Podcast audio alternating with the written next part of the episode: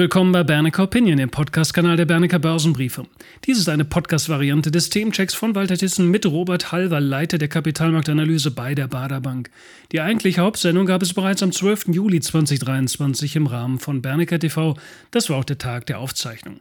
Meine Damen und Herren, haben Sie schon mal darüber nachgedacht, wie wertvoll mehr als ein Jahrhundert Börsenerfahrung sein kann? Stellen Sie sich vor, Sie hätten Zugang zu diesem wertvollen Wissen und das Ganze zu einem Monatspreis, der gerade mal ein bis zwei Tassen Kaffee im Restaurant entsprechen würde. Klingt interessant? Dann sollten Sie unser Angebot nicht verpassen. Mit Bernecker TV holen Sie sich die Erfahrung von Experten wie Hans A. Bernecker, Volker Schulz, Oliver Kantim und weiteren auf Ihren Bildschirm. Der Preis dabei ist gerade mal 4,95 Euro pro Monat. Mit Bernecker TV erhalten Sie also einen ausgesprochen günstigen Zugang in die Welt der Bernecker Expertise. Also kommen Sie doch jetzt an Bord und holen Sie sich diesen Erfahrungsschatz an Ihre Seite. Schauen Sie doch gleich mal vorbei auf der Seite www.bernecker.tv. Ich wiederhole www.bernecker.tv. Und jetzt eine gute Zeit Ihnen mit dieser Bernecker Opinion Podcast Episode. Steht der DAX vor einem schwierigen Sommer, gilt es der Schmierstoff an der Börse und fehlt dieser Schmierstoff, kann der Motor auch schon mal heiß laufen. Ist das das Szenario für die kommenden Wochen? Willkommen im Bernecker TV, meine Damen und Herren. Freuen Sie sich auf den heutigen Themencheck. In diesem Fall mit einem geschätzten externen Gesprächspartner, nämlich Robert Halver, Leiter der Kapitalmarktanalyse bei der Baderbank. Auf geht's.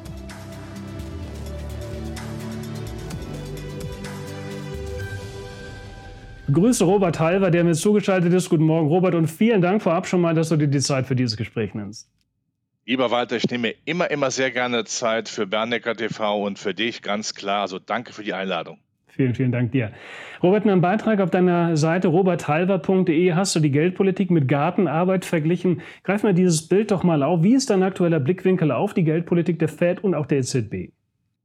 Ja, die Notenbanken hüben drüben äh, vom Atlantik, also diesseits und jenseits des Atlantiks, sind so spät in die Inflationsbekämpfung eingestiegen, ganz klar, und haben ja dramatische Zinserhöhungen gemacht in kürzester Zeit. Aber man muss natürlich auch aufpassen, dass man nicht übertreibt. Ich weiß, Inflationsbekämpfung ist natürlich eine heilige Kuh, gerade auch in Deutschland, keine Frage. Aber wir wissen natürlich auch, Zinspolitik kann man nicht so genau austarieren, dass sie funktioniert. Ich vergleiche das immer ganz gerne mit dem Kuchenbacken. Nicht, dass ich von Kuchenbacken äh, große Ahnung hätte, äh, eher vom Kuchen essen, aber äh, meine Mutter pflegt immer zu sagen, dass die Zutaten genau bemessen sein müssen, sonst wird der Kuchen nichts. So ist es auch mit der Zinspolitik. Ist man da jetzt zu forschen, macht's zu viel, äh, dann stört man die Konjunktur so dramatisch, dass wir zwar klar äh, das Inflationsziel von zwei Prozent erreichen, dafür aber einen hohen Preis zahlen, dass die Konjunktur dann auch da niederliegt. Das ist immer sehr, sehr wichtig, zumal ja auch viele Zinserhöhungen noch ihre Wirkung dann auch äh, zeigen müssen. Das heißt für mich, äh, ich erwarte für die US-Notenbank noch eine Zinserhöhung, dann haben wir eine Zinspause, danach kommt die Zinssenkungsfantasie. Die EZB wird wahrscheinlich noch zweimal erhöhen, übrigens jeweils um 0,25 äh, Basispunkte und dann ist die Sache äh, gegessen. Dann wird allmählich eben diese Zins, diese Zinsentspannung dann auch die Märkte dann wieder stabilisieren, weil ja Inflation und Zinspolitik eines der entscheidenden Themen im Augenblick bei der Begutachtung der Aktienmärkte vor allen Dingen sind haken wir hier vielleicht mal ein. Es ist ja im Moment eigentlich ein relativ schwieriger Job, den die Notenbanken zu tun haben. Vielleicht sind sie auch deshalb etwas vorsichtig vielleicht. Nehmen wir die EZB. Wenn wir nur auf die Inflation schauen, sind wir ja noch relativ weit von der Wohlfühlzone entfernt. Ist es da aus deiner Sicht jetzt schon Zeit, den Fuß tatsächlich von der Bremse zu nehmen, sofern man das bei dem Realzinsniveau überhaupt äh, so sagen kann? Jedenfalls den Märkten das Signal zu vermitteln, dass man den Kampf gegen die Inflation jetzt schon beilegt. Ist das jetzt schon äh, das Timing dafür, das Richtige?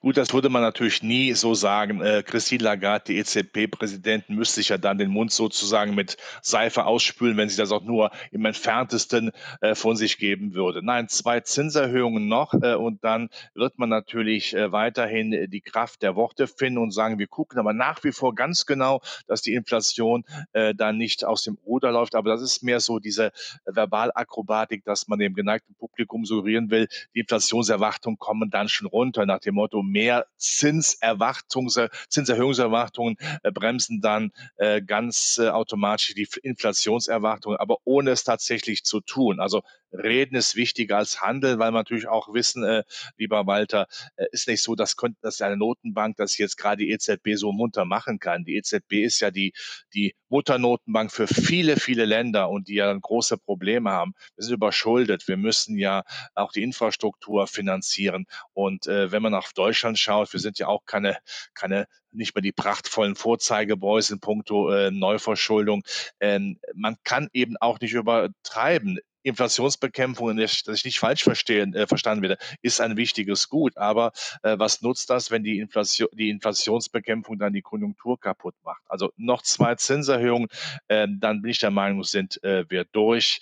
Äh, sonst übertreibt man leider, ja. Greifen wir das mit dem Stichwort Konjunktur vielleicht direkt auf für die Börse. Und nicht nur, sind ja nicht nur die Zinsen wichtig, sondern auch die Geldmengenentwicklung. In der Eurozone ergab sich ja bei der Geldmengengröße am Main zuletzt doch ein relativ ausgeprägtes Minus. Eine Jahresrate per Mai mit 6,4 Prozent ist schon knackige Größe. In welchem Zusammenhang siehst du die Geldmengenentwicklung einerseits zur Konjunktur und dann eben auch weitergedacht zur Börsentendenz? Ja klar, wenn die Geldmenge natürlich zu scharf fällt, wir sehen das ja auch an den Kreditwachstumsraten, die sind ja auch alles andere prickelnd, nimmt das natürlich auch äh, der Konjunkturschwung. Aber klar, weniger Liquidität würde ja bedeuten, dass weniger Liquidität äh, für den Aktienmarkt da ist. Aber wenn die Märkte, äh, Märkte eben, und die scheinen das ja zu spielen, auch aktuell, äh, dass äh, hier die äh, Dramatik der Zinserhöhungen hinter uns liegt und damit äh, auch die Dramatik der Liquiditäts, des Liquiditätsentzugs. Wir haben immer noch genug Liquidität, sind wir ehrlich, vielleicht nicht mehr, wir saufen vielleicht nicht mehr im Atlantik der Liquidität, aber haben immer noch den Bodensee vor uns und das ist immer noch genügend Liquidität da, um alles, was man danach haben möchte, äh, zu finanzieren. Wenn die Märkte also merken, äh, da wird nach dem Sommer langsam äh, gibt, gibt man klein bei, ist das mehr äh, als äh, die halbe Miete eben dann auch für die, die, die Renten und die Zinsmärkte. Und die, wenn sie, wenn du mal die äh, Zinsmärkte dir anguckst, da haben wir ja doch einen Seitwärtstrend. Da sehen wir jetzt nicht dramatisch äh, nach oben schießende Renditen, vielleicht im kurzfristigen Bereich, weil ja noch wie gesagt, bei der EZB zwei Zinserhöhungen äh, drohen. Aber ansonsten ist das ja ein ruhiges äh, Fahrwasser. Und äh, auch das möchte ich hier natürlich äh, sagen. Wir sind ja nach wie vor für die klassischen Zinsprodukte äh, real im negativen Bereich. Dass also diese harte Inflationsbekämpfungspolitik äh, wird offensichtlich nicht gemacht. Zinssparen ist nach wie vor nach Inflation nicht wirklich attraktiv. Schauen wir doch noch mal ein bisschen in, das, äh, in, die Richtung Kredite. Kredit ist ja nicht gleich Kredit. Man kann mit Fremdkapital Maschinen finanzieren, die vielleicht die Produktivität erhöhen. Oder man kann investieren in Dinge, die vielleicht eher den bestehenden Kapitalstock ersetzen, vielleicht sogar verteuern.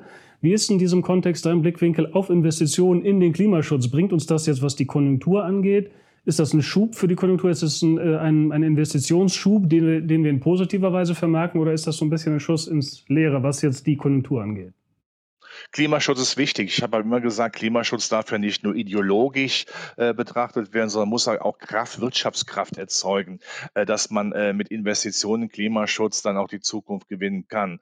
Das macht Amerika im Augenblick, wie ich finde, mustergültig mit dramatischen Subventionen, zieht damit natürlich auch sehr viele unserer Klimaschutzunternehmen an, die das hervorragend können aber das ist dann eben für uns das Problem, dass hier dann eben zu wenig investiert wird. Und wenn der Staat meint, der müsste da in massiver Vorleistung gehen in Deutschland, also Berlin, aber eigentlich die Rahmendaten da nicht stimmen, also von der Energiesicherheit, von der mangelnden äh, Netzqualität, Infrastruktur, dann ist das natürlich äh, ähm, nicht richtig. Klar, man kann natürlich äh, Tomaten äh, in der Wüste anbauen, wenn man die Tomatenpflanze rund um die Uhr dann gießt, aber dafür fehlen ja die Mittel.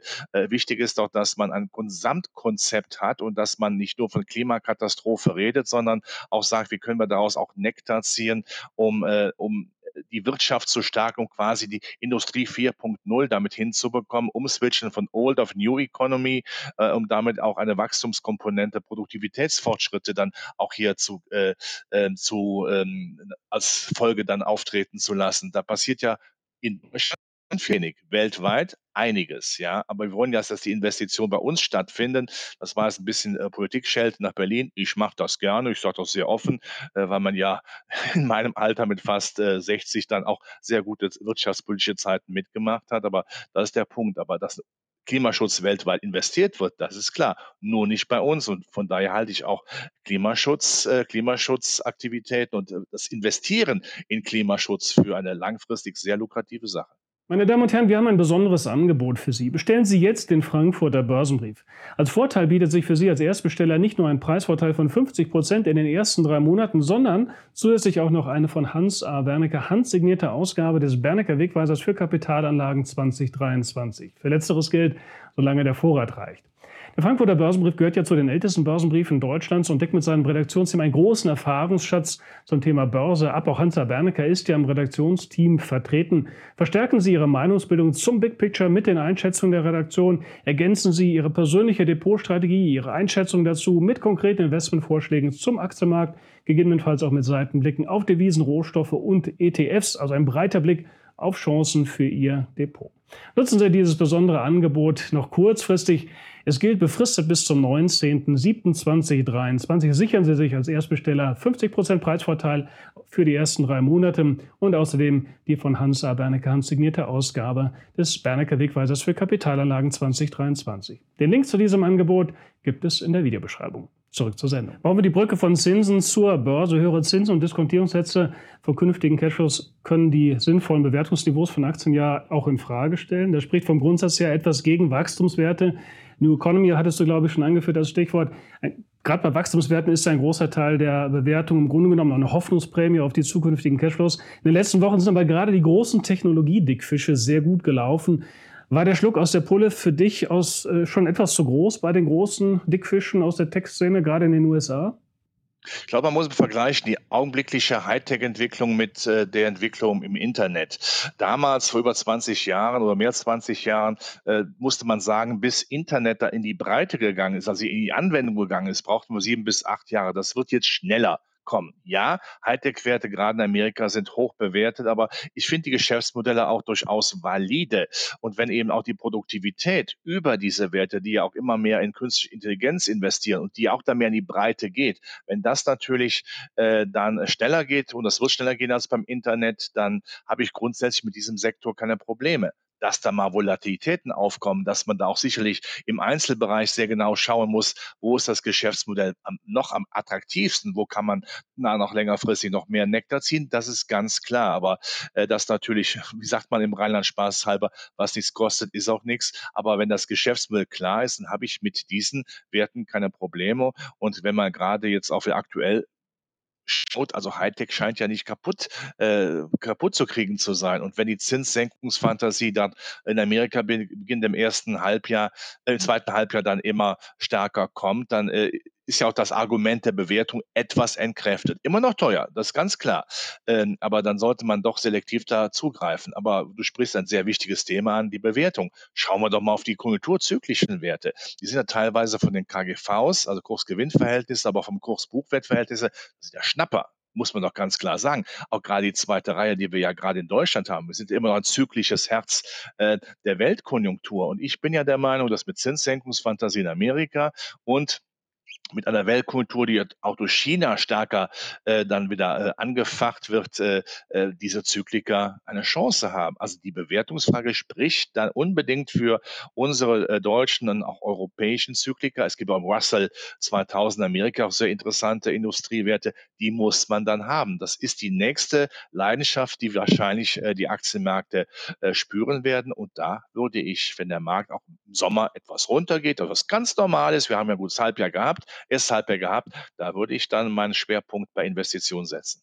Bleiben wir bei der Bewertung vielleicht noch kurz stehen. Wie würdest du die Bewertung der großen Aktienmärkte gegeneinander einsortieren in puncto Bewertung? Wo gibt es aus deiner Sicht Potenzial einer Bewertungsexpansion? Wo sind die Bewertungen vielleicht schon so hoch, dass man da schon ein bisschen genauer hinschauen muss, vielleicht Stockpicking betreiben muss und nicht mehr einfach so mit der Masse mitschwimmen äh, schwimmen kann? Ja, Amerika ist teurer als Europa, weil Europa deutlich zyklischer ist. Wir stellen ja zum Beispiel fest, dass Deutschland äh, seit 2011 den größten Bewertungsabschlag gegenüber dem S&P 500 hat. Also das spricht dafür, dass wir in Deutschland, in Europa Aufholpotenzial haben. Also dass man da so einen gewissen Schwerpunkt sagt, dass man die nächste große Welle reitet und man reitet eben dann die, die, die zyklische Welle. Amerika hat natürlich auch zyklische Werte ist ja ein großer Aktienmarkt, wie wir alle wissen. Und äh, das äh, finde ich auch immer sehr interessant, wenn man mal äh, den S&P nicht nach der Marktkapitalisierung äh, gewichtet, wo natürlich dann die großen Hightech-Werte das Ganze oben ziehen, sondern äh, das Ganze mal gleichgewichtet orientiert, also die einzelnen Werte gleichgewichtet, da sieht man ja, dass auch die Marktbreite dann doch größer wird, dass also nicht nur der Hightech-Sektor immer ist, sondern dass die Marktbreite größer wird. Und das spricht ja dafür, dass dieses zyklische Element auch in Amerika ins Laufen kommt, aber nochmal im direkten Vergleich kann man dann durchaus auf unsere Qualitätswerte der zweiten Reihe der zyklischen Werte setzen. Also das wäre der Schwerpunkt für mich jetzt äh, im nächsten Halbjahr. In den kommenden Wochen dürfte es ja viele Unternehmensmeldungen ergeben für das vergangene erste Halbjahr oder für, äh, für das zweite Quartal. Hier und da vielleicht auch schon eine Konkretisierung der Anpassung der Jahresprognose. Siehst du eher positives oder eher negatives Überraschungspotenzial aus der anstehenden Berichtssaison? Also wir wissen, wie die Berichtssaison abläuft. Im Vorfeld werden die Erwartungen runtergeschraubt, um dann eben, äh, wenn die Ergebnisse bekannt gegeben werden, zu sagen, ach, war gar nicht so schlecht. Das kennen wir alle, wenn wir auf einer Party eingeladen sind. Die Erwartungshaltung ist äh, nicht besonders groß und wenn man da sind, ist dann doch schön. Also das wird ja immer schon, das ist ja alles natürlich auch politisiert, beziehungsweise von der Psychologie nach, nach vorne getragen. Ich glaube aber, es beginnt ja mit den Banken in Amerika. Ja, im Zinsgeschäft wird das gar nicht so schlecht aussehen. Sie werden sicherlich von erhöhten Abschreibungen im Kreditbereich, wenn der schwächeren Konjunktur in Amerika berichten. Aber insgesamt, glaube ich, wird sich der Ausblick gar nicht so negativ darstellen. Der Ausblick ist für mich wichtig. Äh, die Ergebnisse sind für mich Vergangenheitsbewältigung. Für die Vergangenheit kriegen wir nichts mehr, können wir nicht mehr ändern. Das wird gar nicht so schlecht aussehen. Wir haben zwar eine Konjunktur im Augenblick, wo man nicht Holdrio und äh, Hurra schreien kann, aber die Perspektive ist ja äh, wichtig. Ja, ich meine, man darf ja auch mal einen Börsenkalauer loslassen, Börse bezahlt Zukunft. Es wird ja konjunkturell eher besser. Und schön, das Schöne ist ja zu sehen, dass die Gewinnerwartungen offensichtlich auch in Amerika, aber auch weltweit so ihren Tiefpunkt gefunden haben. In Amerika erwarten wir ja zum Ende des Jahres hin äh, wieder bessere Gewinnwachstumsreihen und auch weltweit scheint das Gewinnwachstum eben dann auch wieder äh, nach, leicht nach oben zu gehen. Das heißt, da kommt ja die Zukunftsfantasie äh, wieder äh, zum Tragen, sodass auch Bewertungen dann sich etwas entspannen. Das spricht dann noch mehr dafür, dass wir bitte beherzter auf die Zykliker achten. Ich glaube, das Stichwort China hat es soeben schon äh, in den Ring geworfen. Schauen wir vielleicht auch noch in diese Richtung. China beeinflusst natürlich mit seiner Dynamik auch ein Stück weit die Weltkonjunktur. Wie ist deine Einschätzung zur chinesischen Wirtschaft, beziehungsweise auch zu einer möglichen Dynamisierung? Wenn du auf die Börse schaut, den CSI 300 beispielsweise, dann scheint er ja noch nicht so richtig aus, scheint er ja noch nicht so aus dem Quark zu kommen und eher im Hafen zu liegen. Wie siehst du die Perspektive für die chinesische Konjunktur? Ja, in der Tat. Die KP hat dafür gesorgt, äh, die Kommunistische Partei in Peking, dass der Hafen auch so schnell nicht wirklich verlassen wird. Da kann man mal eine Hafenrundfahrt machen, aber auf die große See, um es metaphorisch auszudrücken, auf, die, auf das Meer wird man noch nicht schippern, weil einfach natürlich, ähm, ich sag mal, diese, diese Halt, diese, diese, Kont diese Kontroll, dieser Kontrollfreak, ja, äh, in Form des chinesischen ähm, Staatspräsidenten ja immer noch sehr stark äh, vorhanden ist, dass man versucht, auch Kontrolle über alles zu haben. Das geht natürlich nicht. Man braucht diesen Freigeist, man braucht dieses unternehmerische Denken, dass man auch mal aus der Hüfte schießen kann, auch mal Misserfolge hat. Das ist ja in China so dann nicht äh, erlaubt. Aber China ist natürlich wichtig als Weltkonjunkturfaktor, müssen wir nicht drüber nachdenken. Und äh, ähm, wenn man die Nase ranbekommen würde, was ja immer in China nicht so einfach ist, weil ja äh, Informationspreisgabe nicht unbedingt das Steckenpferd der KP ist, aber dann würde man sehen, dass die Geldpolitik brutal offen ist und Geld reinpumpt, die Fiskalpolitik brutal, um die Binnenkultur, die ja große Schwierigkeiten hat, dann äh, zu stabilisieren. Das wird äh, klappen, das wird auch jetzt äh, der Corona-Anfall, den man ja hatte, der wird natürlich auch dann immer stärker vorbei sein, wird das natürlich auch äh, weltwirtschaftlich ausstrahlen. Das ist ganz klar. Und was auch wichtig ist äh, für China, ich bin ja froh, dass Frau Yellen dann auch jetzt ihren chinesischen Counterpart getroffen hat. Das heißt, äh, man macht dann doch auf friedliche Koexistenz. Natürlich sind wir, ist man Wettbewerber, äh, ganz klar, wer hat die Pole Position, aber man weiß auch, dass man sich braucht. Äh, die Amerikaner wissen, sie können nicht die gesamte Produktion aus China nach Amerika holen oder nach Mexiko holen. Das wird nicht funktionieren, wenn der Mangel Infrastruktur und den Preisen, die man dann nicht halten kann. Und die Chinesen wollen natürlich nach wie vor Export mit dem Westen sind gezwungen, irgendwie zusammenzuhalten. Das kann man vielleicht vergleichen mit einer mit einem alten Ehepaar, wo die Liebe vielleicht nicht mehr äh, so äh, ist wie am ersten Tag, aber man weiß, was man aneinander hat. Und man weiß natürlich, eine Trennung macht keinen Sinn, so ist das Haus weg, also arrangiert man sich. Das nenne ich friedliche Koexistenz und das hat mich entspannt. Also das heißt, diese, diese These, dass die Welt sich komplett äh, deglobalisiert, das glaube ich nicht. Dafür sind die Interessen auf beiden Seiten viel zu groß. Und dann die Frage äh, zu beantworten mit chinesischen Aktien. Ja, ich glaube, so langsam in der zweiten Jahrhälfte kann man da eine gewisse äh, Depotbeimischung machen, aber die Präferenz wäre für mich nach wie vor, weil wir das auch das Potenzial haben im zyklischen Bereich in Europa und im Hightech-Bereich Amerika. Meine Damen und Herren, haben Sie Lust auf viele weitere Impulse und Ideen für Ihr Depot und zwar in Videoform? Wussten Sie, dass Bernecker TV gerade mal 4,95 Euro pro Monat kostet? Urteilen Sie selbst, ob die extra Dosis an Börsenerfahrung für einen ganzen Monat so viel wert ist, wie Sie andernorts vielleicht für einen Becher Kaffee ausgeben würden. Also kommen Sie doch jetzt an Bord. Weitere Infos gibt es unter der Adresse www.bernecker.tv. Zurück zur Sendung. Robert, bevor wir gleich noch so ein bisschen Ping-Pong spielen mit Kurzfragen, wie ist dein Ausblick oder deine Einschätzung für die kommenden Wochen, also die kurzfristige Markttendenz, sagen wir mal über die Sommerwochen bis hin zum Herbst? Wie erwartest du hier den Rahmen beispielsweise für den DAX?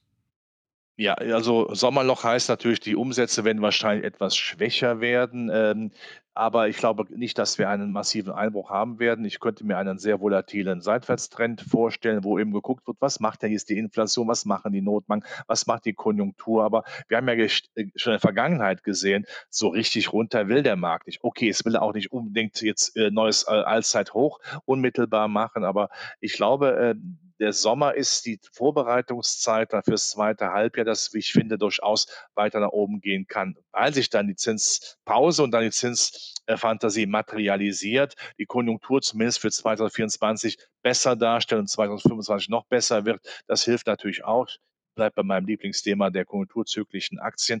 Also sollte man dem Aktienmarkt äh, treu bleiben, treu bleiben und äh, Schwächephasen durchaus nutzen, um hier rein, äh, um dann ähm, von den Früchten der Zukunft sozusagen äh, dann äh, bis Ende des Jahres äh, zu profitieren. Ich erwarte keinen dramatischen Einbruch, auch nicht unmittelbar jetzt, äh, dass wir nach oben wegschießen, aber der Markt hat wirklich Steherqualität. Das muss man ihm trotz der Probleme, die wir alle haben, und wenn ich das auch nochmal politisch sagen kann, man sollte sich nicht von vielleicht der suboptimalen Politik, die manches Land in der Eurozone, vielleicht in Deutschland auch macht, irritieren lassen. Die Unternehmen, die wir haben, sind weltweit ähm, orientiert, diversifiziert. Sie können sich von den Problemen einer Berliner Politik entfernen. Robert, runden wir die Sendung ab mit so ein bisschen Ping-Pong, Fragespiel. Jeweils bitte in einem Satz maximal eine Antwort. Steigen wir gleich ein. Frage 1. Wie nah sind wir der Wende in der Geldpolitik der Notenbanken? Wir sind sehr nahe. Der Sommer bringt die Wende. Frage 2. Wie stark erwartest du den Bremseffekt eines rückläufigen Geldmengenwachstums für die Börse? Das Geldmengenwachstum ist zwar rückläufig, aber da so viel im Betrieb ist, noch so viel Geld grundsätzlich vorhanden ist, halte ich diesen Effekt für überschaubar. Frage 3. Wie stark drückt das inzwischen erhöhte Zinsniveau auf die Konjunktur? Wir haben nach wie vor Realzinsen, die negativ das heißt, ähm, Zinserhöhungen tun zwar weh, aber wenn die Inflation noch höher ist, ist es nicht wirklich der klassische Konjunkturbremser, den wir zum Beispiel Anfang der 80er Jahre in Deutschland und Amerika hatten. Zwei haben wir noch. Eher Aktien, eher Anleihen, eher Rohstoffe. Eher Aktien. Frage 5. Der Blick auf die langfristige Börsenperspektive. Ist das Glas halb leer oder halb voll? Also wenn Alkohol drin wäre, wären wir permanent beschwipst. Das war Robert Halver, Leiter der Kapitalmarktanalyse bei der Baderbank. Robert, vielen lieben Dank für dein Investment in diese Sendung. Es war schön, dich mal wieder hier auf unserer Bühne zu haben.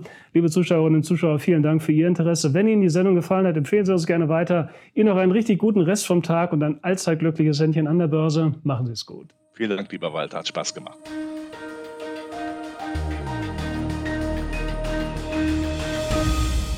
Meine Damen und Herren, wenn Ihnen diese Episode gefallen hat, empfehlen Sie uns doch gerne weiter, beziehungsweise geben Sie uns gerne eine positive Bewertung. Und schauen Sie doch gleich mal vorbei auf der Webseite www.bernecker.tv.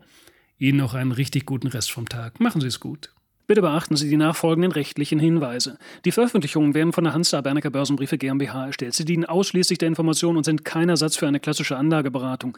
Mit den Veröffentlichungen wird weder ein Angebot zum Verkauf, Kauf oder zur Zeichnung eines Wertpapiers oder Anlagetitels unterbreitet. Die in den Veröffentlichungen enthaltenen Informationen und Einschätzungen zu den Wertpapieren stellen keine Empfehlung dar, sich in den beschriebenen Wertpapieren zu engagieren. Die in den Veröffentlichungen gegebenen Informationen beruhen auf Quellen, die wir für zuverlässig erachten, jedoch keiner neutralen Prüfung unterzogen haben. Die Hansa Bernecker Börsenbriefe GmbH übernimmt keine Gewähr und keine Haftung für die Richtigkeit und Vollständigkeit der hierin enthaltenen Informationen.